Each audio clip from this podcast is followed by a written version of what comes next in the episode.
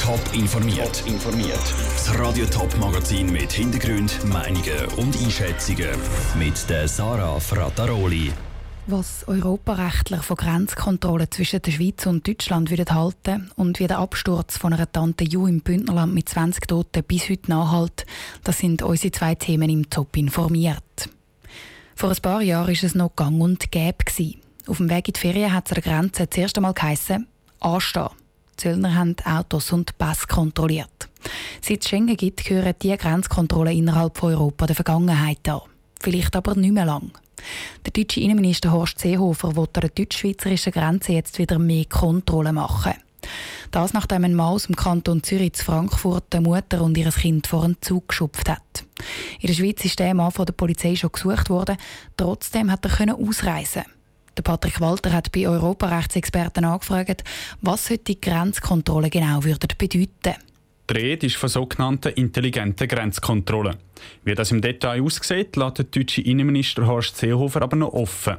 Bis im September wird er ein Konzept vorlegen. Auch verschärfte Kontrollen direkt an der Grenze stehen zur Debatte. Für den emeritierte Europarechtsprofessor von der Uni Zürich, der Roger Zech, ist klar, das geht nicht solche Kontrolle, dass jeder, der reinfährt, muss den Pass zeigen, das widerspricht dem Schengen-Abkommen und das ist also nur für außerordentliche Situationen vorgesehen. Und ich sehe jetzt überhaupt keine außerordentliche Situation. Es hat schon immer Verbrecher gegeben, die von einem Land ins andere gehen.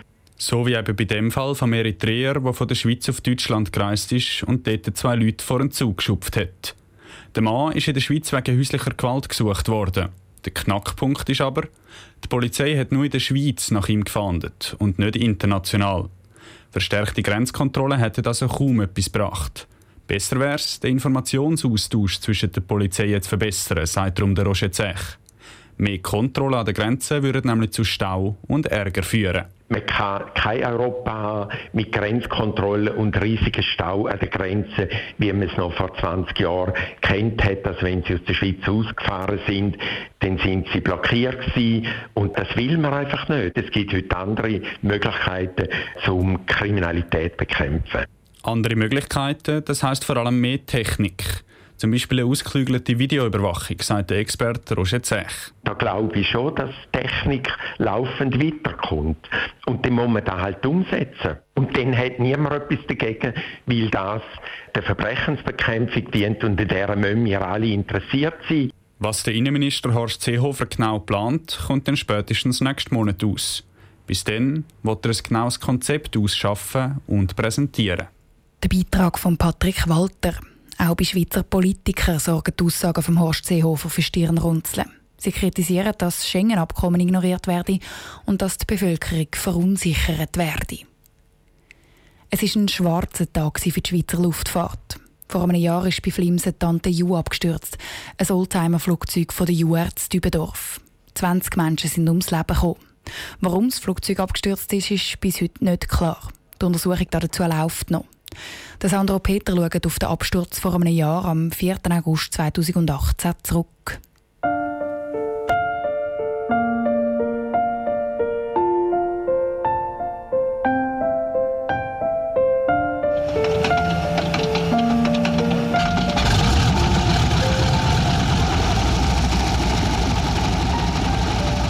Am 4. August hat für die UR eine neue Zeitrechnung angefangen.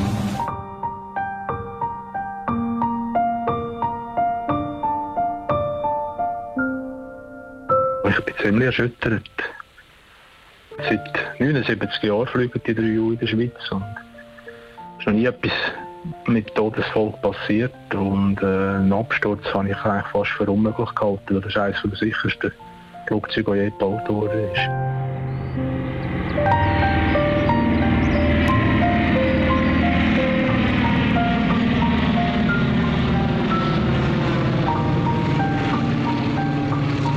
Muss irgendein böser Traum sein, das kann es ja nicht sein. Oder? Man kann sich vorstellen, wenn man eine Ju kennt, dass sie vielleicht noch mit der Bauchlandung macht, auf einem Feld oder auf einem Gletscher oder irgendwo. Aber dass sie so abstürzt, das habe ich mir einfach nicht vorstellen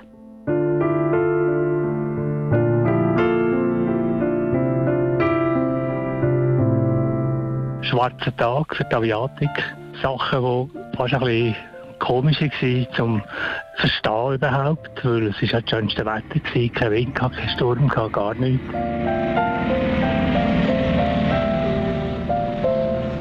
Wir hoffen natürlich fest, dass sie wieder wird fliegen. Wir hoffen auch fest, dass die Freude und Vertrauen in das Flugzeug wieder intakt wird werden. Aber äh, wir können es im Moment wirklich einfach nicht sagen.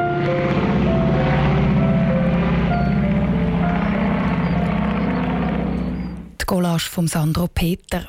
Nach dem Absturz hat der Bund die anderen Tante-U-Flugzeuge grounded. Die fliegen seither also nicht mehr.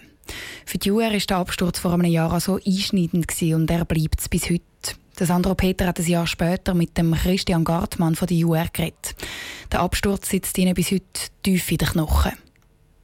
So ein schweres Unglück, so ein tragisches Unglück, wie vor einem Jahr passiert ist, prägt so eine Gemeinschaft natürlich sehr stark. Die UR ist ja nicht einfach eine Firma, wo Leute mit Arbeitsverträgen arbeiten und äh, ihren Lohn abholen, sondern die UR ist so wie etwas wie eine große Familie und das prägt die Leute.